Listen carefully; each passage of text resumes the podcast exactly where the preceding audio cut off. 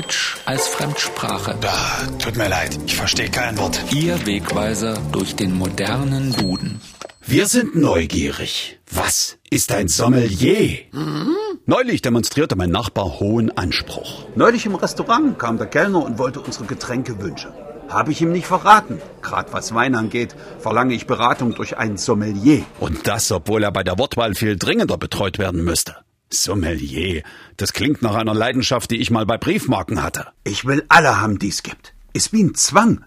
Ich Sommelier, der Briefmarke, die rauskommt. Andererseits klang der Begriff auch nach Amateur beim Backen, wenn für jede einzelne Zutat noch das Rezeptbuch herhalten muss. Sommelier, Blech 150 Gramm. Vorher schön einfetten. Bei all diesen Varianten bekam mein Nachbar aber nichts zu trinken.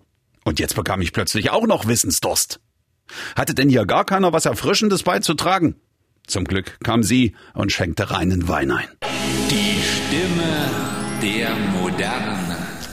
Sommelier ist der französische Weinkellner. Er berät die Gäste über das Weinangebot des Hauses. In nüchternem Zustand, aber mit blumigen Worten. Franzosen sollte man nie die Qualität absprechen, Weinkenner zu sein. Aber kennen sie sich deshalb besser mit gegorenem Rebensaft aus als wir? Bestimmt nicht. Irgendwie liegt es uns inne, uns kleiner zu machen, als wir sind. Und dann tun wir scheinbar auch in der Winzerei so, als wären wir nur die verkorkte Flasche und die anderen die elegante Karaffe. So viel Bescheidenheit ist unnötig und passt auch gar nicht zu einem Getränk wie Wein. Wir haben zum Beispiel den wunderschön eleganten Begriff des Mundschenks.